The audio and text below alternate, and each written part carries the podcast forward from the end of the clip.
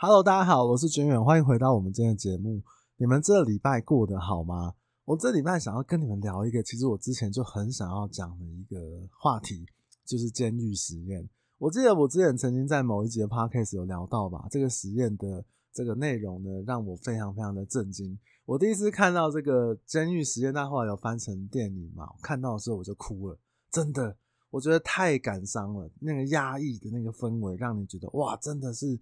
你会有一些一些代入跟联想，会让你觉得非常非常的不舒服。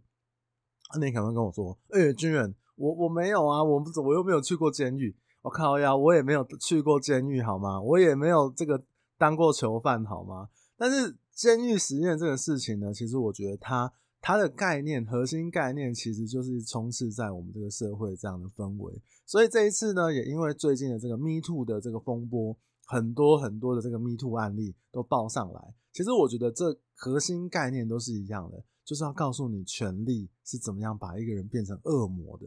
所以可能在我们之间的日常生活中，可能我们在对于同事的权利、对于家人的权利、对于朋友的权利、对于什么什么事件的，我们都有一定的权利跟责任。而这样的权利关系呢，是让我们怎么样变成一个可能我们自己都不认识自己的人的。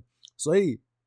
我这一次真的做了一些功课，然后我很认真的评估了我自己的想法，我觉得是一个比较合理、比较客观的状态，所以想要跟你们聊一聊，就是监狱实验。那其实它的全名应该是叫做史丹佛监狱实验，它在心理学上呢是一个非常非常有名的实验之一。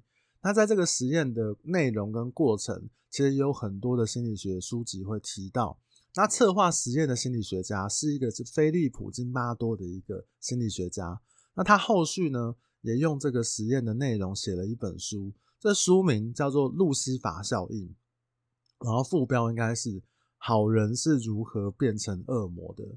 其实你光看这个书名，你光看这个副标，应该就可以很清楚想要知道他想表达的一个事哦。那并且他在二零五，我看的那个版本应该是二零一五年的时候。有拍成这个同名电影，就像我刚刚讲的，我看到那个电影之后，我觉得那个压抑的氛围，让我在这个生活中的某些片段找到了共鸣，我就非常非常的有感触。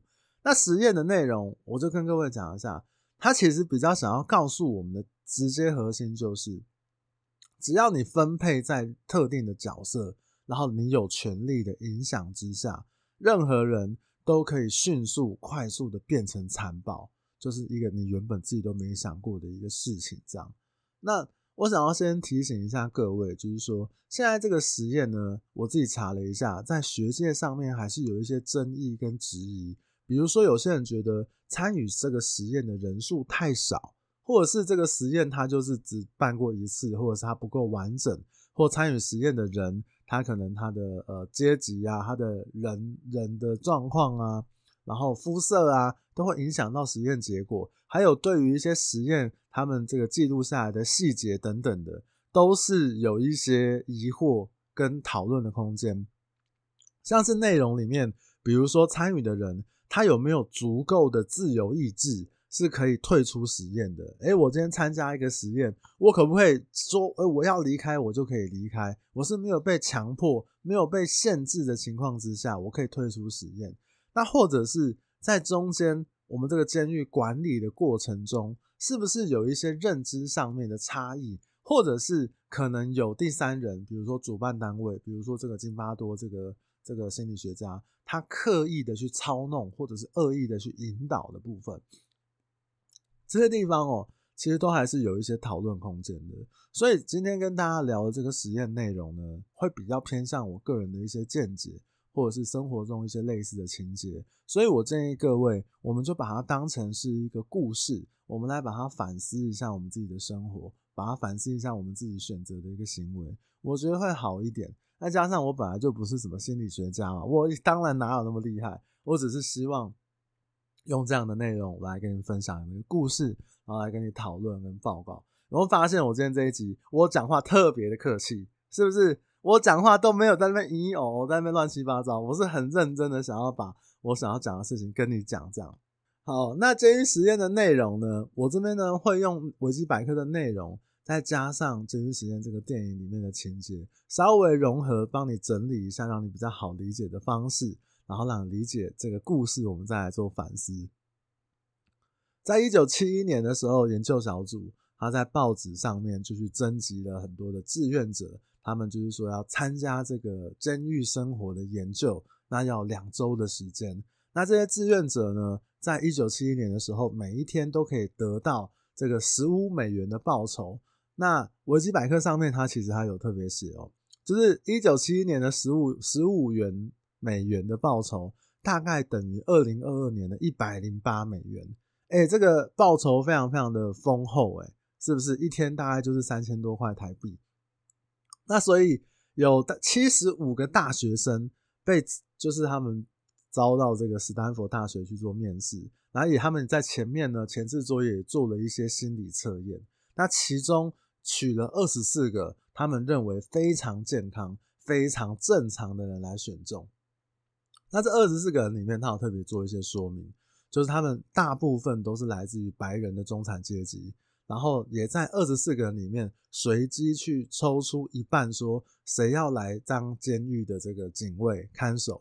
那另外一半的人就来饰演这个囚犯。那在这个他们在前面调查的时候，这些志愿者都说，他们大部分的人都说，他们更愿意去饰演囚犯的部分，因为他们觉得可能一方面觉得囚犯好玩，那另外一方面可能也觉得没有办法想象自己毕业之后会去做狱警，或者是会做类似的工作。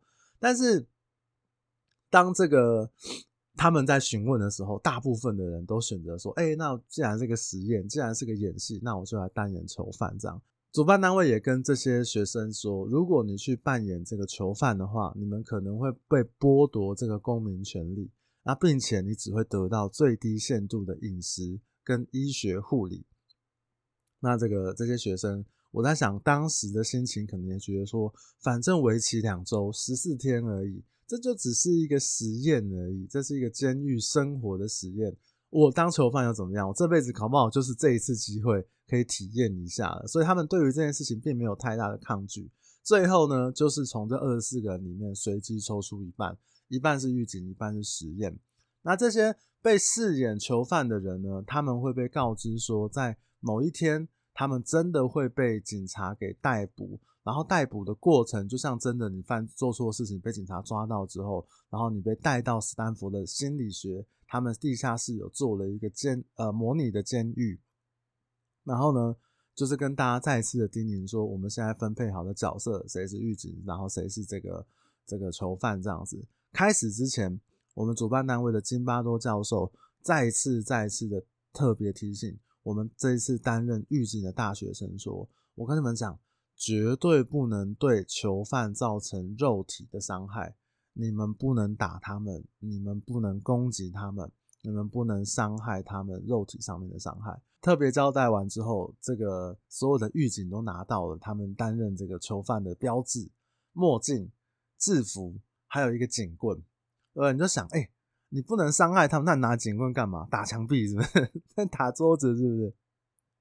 好，后来真的是用到了。那第一天这个实验开始的时候呢，刚开始，比如说你要入监的一些前置作业，这些狱警跟囚犯这些大学生都还有说有笑，就是他这是这个游戏嘛，这只是一个实验而已，哎，蛮好玩的，第一次穿上囚服。那可是随着他后续，比如说囚犯开始穿上囚服，然后脚上挂上脚镣。然后被告知说，你现在开始你就没有名字了，你就是这个一串数字，比如你就是九五二七，你就是三三八七，你就是一二三四，你的名字、你的代号只剩下数字的时候，你没有你的时候，这个时候好像触发了一个怎么样的开关？那有些囚犯开始意识到说，哎，我真的是在坐牢了，我真的是在这个牢牢狱里面担任就是一个囚犯的身份了。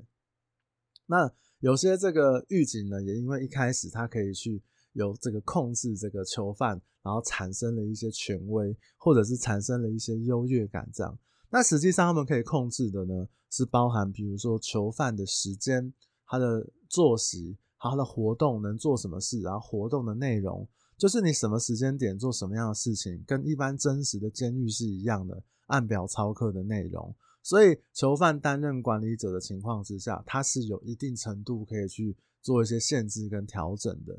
那第一天，在某一个片段，他们让这个囚犯呢开始写信给自己思念的人，或者是想念的人，或者是我们在之后的探监日会有一个呃探监的人选的时候，那这个人选通常是自己最喜欢、最亲爱，或者是觉得相对重要的人嘛。他们就发现，在这些这个囚犯的这个呃书信里面，他们发现有人把最后的署名从自己的名字改成改掉了，改成这个监狱给予你的一个数字。比如说，我最后我就不写黄军远，我就写九五二七。但有些人还是觉得我只是在参加一个实验，这就是监狱生活的研究实验而已。所以。这样子的人呢，对于这个身处这样的监狱环境，依旧是不以为然，甚至可以说没有完全服从在这个监狱的制度下面。那这个时候做了一个转折，就是金巴多教授呢，他开始要求狱警，你们要负起你们的责任，你们要负起你们身为狱警，你们要开始采取去去稳住局面，然后让这个实验变成一个真正的监狱的一个状况，这样。第二天，这些狱警呢，为了不要一样，不要违逆教授所说，不可以造成囚犯的肉体伤害。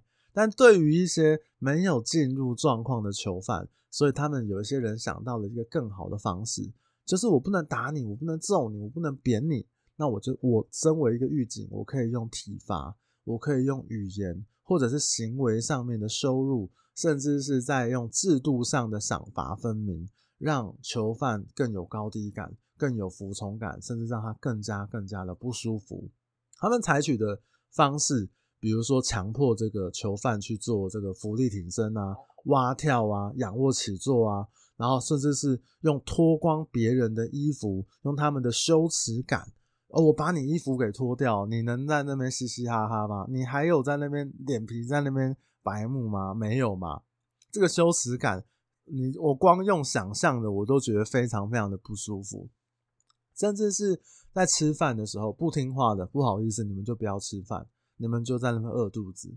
那在睡觉的时候呢，我就拿走你的枕头、毯子跟你的床，你就睡在地板上吧。你可以想象一下，你一个没有穿衣服的人，然后睡在地板上，你可能会被你的同才给瞧不起，你可能会被你的同才给讪笑。当你自己。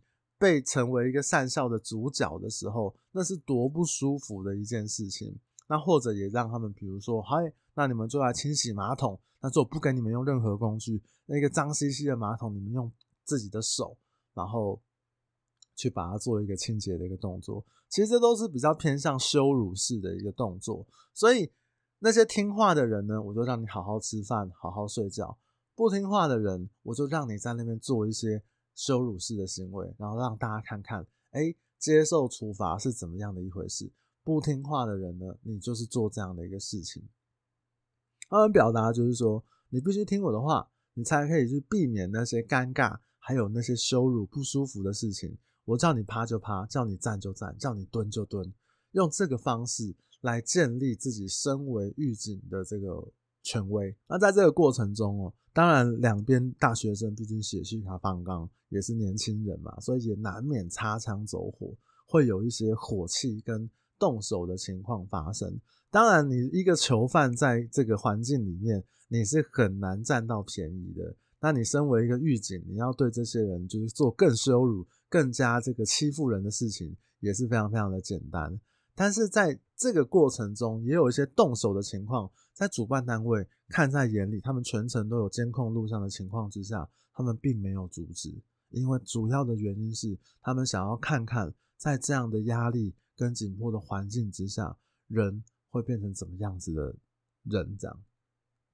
那这个过程中哦，呃，有些狱警呢，他对于自己怎么样想哦，我要思考怎么样管理或怎么样施压别人的方式上面，他显得非常非常的认真。那有一些原本觉得说啊，这只是个实验嘛，我只是参加担担任狱警而已。他是比较温和派的，在这个过程中，在那个擦枪走火，大家开始在有一些火气的情况之下，他也慢慢的增加了自己的火气。然后也有一派人觉得，我自己身为一个狱警，在这样欺负囚犯的过程中，我得到了乐趣，这是非常非常恐怖的一个事情。他在囚犯这里呢，也因为这种极度压迫的环境，有一些人已经恐惧到他渐渐忘记了这只是一个实验。然后你会看到有些人把自己当成是一个真正的囚犯，然后不断的跟这个狱警来做求饶，不断的来遵从。他们已经忘记了，其实我只是一个参加实验的大学生。他非常非常的入戏。那他监狱实验的内容，其实主要就是在这个过程。那过程呢，我建议各位可以去看一下这个电影，因为呃，电影我觉得刻画的非常非常的好。那呃，很多的内容我就不爆雷啦。那那其实我只能跟大家讲说，哎，最后的结论就是，结果就是呢，这个金巴多教授他得意洋洋的跟这个同事。那就请个同事来，哎，你来观察一下这个实验，拿着实验内容，他们记录下来的这些东西，这样。但是这个同事呢，非常有正义感，他质质疑了这个实验的这个伦理道德，然后终于发爆发了一些争吵之后，在第六天，这个金巴多教授他决定停止了这个实验。这样，其实你看哦，他这个实验其实为期是两周，但是结果最后。他连一半都没走到，就必须被迫阻止。我想也是因为当初的这个主办单位金巴多教授他们的团队已经发现，其实只需要一两天、两三天的时间，这些人就开始走到了一个难以想象的地步，甚至是他们可能也开始失控了。我那时候看到这个电影内容，然后我特别去找了这个心理实验它的一些相关的讨论，然后相关的一些记载，我觉得其实。在呃，我自己看到的一些职场上面来讲，确实是这个样子。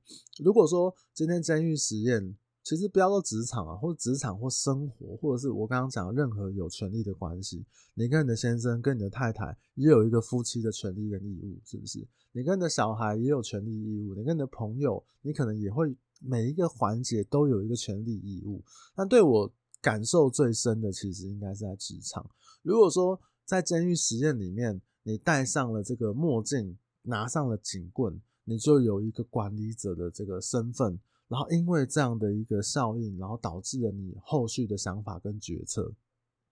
在职场上面管理，我认为也会有类似的状况。其实，在这个员工跟管理者的关系。就有一点类似这样子，就是诶、欸，我今天有一个管理者的权利了，那你员工在某些层面上面，你必须要服从我，你必须要听我的。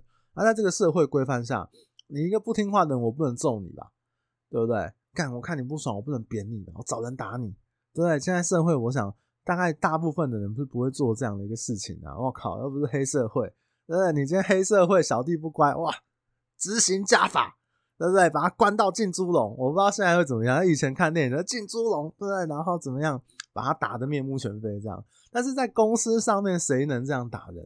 那所以我觉得他的类似的状况就有点像是刚刚电影里面的内容。你不能动手，你不能打他。其实最明显的例子就是业务单位，我看到的部分，跟大家举例一下，就是比如说业务单位有同时期进来了一批业务。它其实这些业务呢，很自然在人生的某一个阶段，他会选择说，我要继续走业务只，服务大众，就是我提升我的专业能力，然后来服务更多的这个呃社会大众，更更多的这个客户。那另外一派呢，就会选择，哎，我不想要是服务社会大众了，我想要走这个管理职，我对于这个管理有相当程度的兴趣，然后我也想要这个我的服务的内容从客户。变成了服务了同事，变成服务了这个下面的这个同同事这样子。那当然，在业绩单位，其实是各位不管是从事任何的的业绩单位、业务单位，其实业绩好的人，你去享受一些这个业绩好的光环，然后还有大家的掌声，这本来就是在业绩单位非常非常正常的一件事情。其实有一些业绩单位，它会有各种各式的奖项。其实那些各式的奖项，我都觉得它可能都是被刻意设计出来的，因为那样的奖项等于了一种荣誉。那所以我用各种的荣誉奖项呢，然后来督促你，来让你更激发你的潜能，在业务上面来讲，你更可以服务到更多的人，或者说帮公司赚到更多的钱。我相信这是有直接正相关的关系。那非常非常正常啦，你的努力。你的付出、你的成果、你的好的这一面是值得让更多人看到的，这我想是没有问题。可是我觉得有问题的是什么？就是当我们在这个环境里面，在这个制度里面，我们开始用业绩跟优秀，然后来判断一个人的价值的时候，这就绝对是很大很大的问题。有些我看过，有些业绩很好的这个人呢，当了主管，他就会希望自己手下的人开始跟自己的业绩是一样的好的，并且都要要求他们说，你们都要跟我一样付出一样的努力，然后也要得到一样的成果，甚至一样的优秀。我的管理方式就是这样，你们都要跟我一样，你们都要跟着我向前冲，跟着都要跟着我向前走。而这个过程中会多出来一些不必要的情绪跟一些不当的管理，因为每一个人的想法都不一样。有些人业绩想要做这个一百，有些人业绩想要做六十就好，有些人业绩可能觉得二十混口饭吃就好。每一个人都是独立的个体，可是当你想要用一样的这个框架来框列住所有的人的时候，会不会就像是监狱实验里面，我用一样的作息时间、一样的制度、一样的标准来看待每一个人呢？所以这个过程中不是不好，而是如果有多出来的情绪、多出来不当管理的部分、多出来去判断别人价值的时候，这我觉得它就会是一个问题。然后呢，可能就会有人开始说，在业务单位里面，可能就会有人说：“哎。”你看那个谁谁谁某某某业绩不好，不好啦！那个人做了这么多年，业绩都还是这么差，你这这个人就没有用嘛？那甚至你会跟一些可能比较新进的同事说：“哎、我跟你讲，你不要像以后那个什么叉叉叉学长一样啊，不好啦，那个业绩永远都做不好。”其实这就像我刚刚讲的，为什么你要用一个业绩去判断一个人的价值？什么叫做你不要像那个叉叉叉学长一样？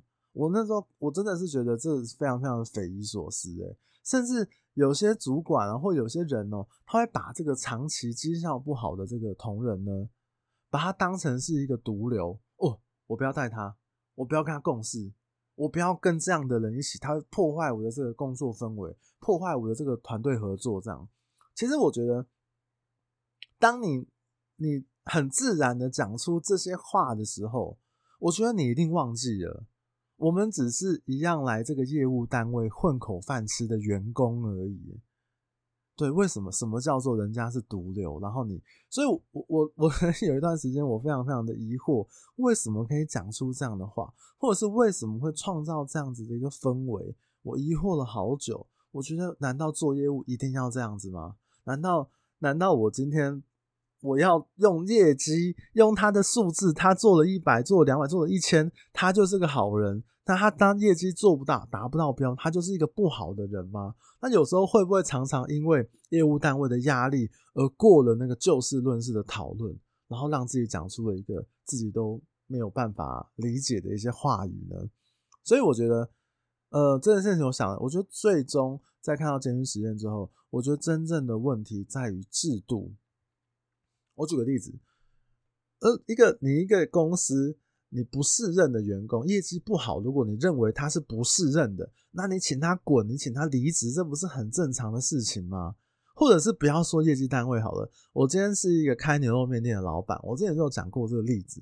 如果我我看到我的那个这个店里面有一个员工呢，送餐都没有礼貌，对不对？手指都给我插在那个 汤碗里面，对不对？然后呢，这个送餐的时候。哎、干那个那个气势很凶，就是个配他辣这样，就是干那没有礼貌的人。然后不然他就是在在这煮面的时候，哇，煮了一个稀巴烂，连面都可以煮烂，也真的是很厉害。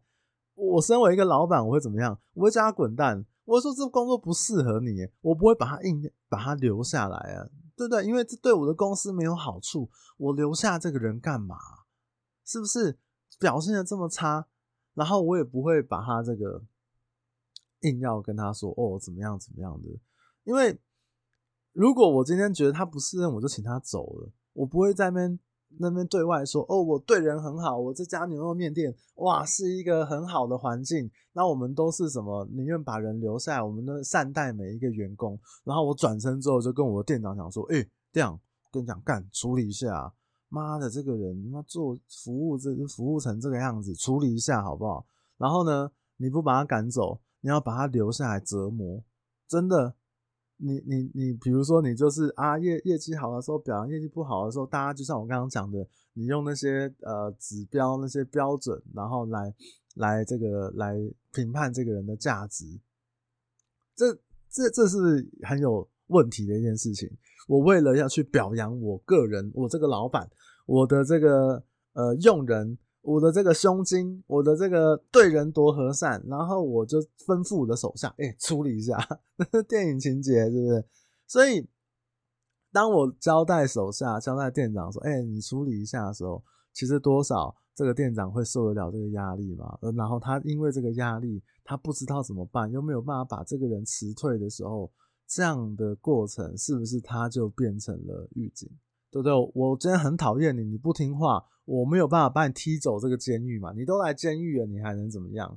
但是因为你我没有办法打你嘛，所以我就只能用一些批判，我就只能用一些言语，甚至用一些羞辱的方式。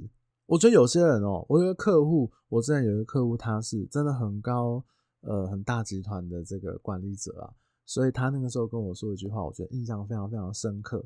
有些人把主管的权力当成了可以欺负人的理由。他做这个一个很很大的管理者，这个三十年、二三十年的时间，他一直在提醒自己说：“哎，这个权力不是一个可以欺负人的理由。”那要提醒自己，更多的就事论事的讨论，是他可能一直在奉行的一个原则。这样子，所以我相信很多人在职场中都有被受到这个权力不对等，甚至是被霸凌的情况之中，但是。如果我们可能觉得啊，某一个主管、某一个这个同事，或者是某一个这个高层很鸡掰，然后这个很讨人厌，但是换过角度来讲，是不是他因为一些制度上面的问题，因为那个氛围的问题而导致造成的？我觉得我可能没有正确答案，但是我觉得大家可以好好的思考一下。那拉到我们现在大家这个讨论风气，像我也是很这个关注的这个 Me Too 风波。其实哦，我觉得 Me Too 风波呢，延烧了几个。其实里面有几个人呢，我是真的是很讨厌。所以我看他们翻车的时候，看他们这个说谎，再度说谎，再度被打脸的时候，我也觉得很爽。可是呢，我想要讨论一下，我曾经看过一个大家的讨论的话题，就是说，诶，为什么网红圈比较少用这种权势去性侵、性骚或侵犯别人的例子？那为什么像什么名嘴啊，尤其是演艺圈啊，有有类似这样的事件是可能疑似的事件是比较多的？它其实主要的差异就是在权力。你在工作上面的权利，其实，在演艺圈哦，我想我们大部分应该都可以感受得到，就是你在演艺圈，你比较有权利，你比较是一个比较资深的前辈的时候，就可以决定一些人的曝光度、一些演出机会、试镜机会，甚至是带你到某个节目，甚至让你在某一个地方安插一个角色，因为你的曝光的机会就是掌握曝光的资源，就是掌握在这些所谓的演艺圈的这个学长、前辈、高层的这个范围里面。而你要在演艺圈有一席之地，甚至是赚到钱存活下来，你就要非常非常珍惜这样的机会。而这个机会呢，就是他们他们会认为说是他们给予你的一个权利。我觉得这个权利不对等的关系是非常非常的明显。那你说像网红圈、YouTuber 圈，为什么？因为大家看手机一打开，我自己就有自己的权利，自己就有自己的舞台。我的机会不一定要靠某某人、某大网红。然后来给我这个机会，它是一个更开放的一个世界，不敢讲一定没有。像最近那个酷炫好像也被爆出来了，但是我的意思是说，在这个比较开放的世界，它并没有这么多权力限制的这个环境里面，它的机会，我想用权势性侵的这个机会就会比较比较低一点点。那另外一个方面，我觉得是一个个人的一个心情啊，这是我个人的想法，就是有些人。在早期哦，就是他们这些这个做这个性侵啊，或者是说用权势这个性交的这个状况啊，是因为他会站在一个说，哦，我今天我是明星，你被我搞到，你赚到啊，对，我是一个明星，哎，我超帅，我今天是一个怎么样的人？那所以你今天这样子，你是赚到的那种心态，哎，你说干这是不是很恶心？是，而且或者是说他会觉得说，我今天是明星啊，那你今天去爆料好了，而我只要我的手脚够干净。我只要怎么样，我就反咬你一口，我就说啊，你就是你你你是你想要贪图怎么什么什么？是你诱惑我，还是说是你对我怎么样怎么样？反正你没有你没有证据嘛。尤其是你看现在爆出来的这个案例，很多都是十年前、二十年前，或者是怎样十几年前，那时候可能手机拍照啊，或者说要搜证的状况，都不是这么容易的情况之下，他们可能站着就是说，反正讲出去。也没有人相信你。我平常就是一个爱家、爱这个运动，然后一个很好的男人，对不对？又爱公益活动，然后呢，我又是这个，我老婆呢，也是一个这个这么形象这么好的一个天之公主。我这样讲是不是有点太针对了？好了，反正我意思就是说，他平常他就是一副就是啊，我是一个很好大哥哥、大姐姐的这种心情的这种形象出现，所以你讲出去也没有人会相信你。甚至就像我讲的，被我搞真的是你活，真的是你的幸运。甚至他，所以我觉得这种事情他一定都是累犯，他一定都会觉得说，哎、我有这么多人，对不对？你不要不识相好不好？多少人都已经给哥使用过了，或者是多少人都配合哥怎么样怎么样了？那我个人的猜测啦，好不好？我没有指名道姓，但是你不识相嘛？你说他不会去理解自己。是错的，这个行为是错的。他只会觉得说，哎、这个东西对不对？是你今今天你自己这个不配合，是你怎么样？他会把这件事情当成是一个合理的事。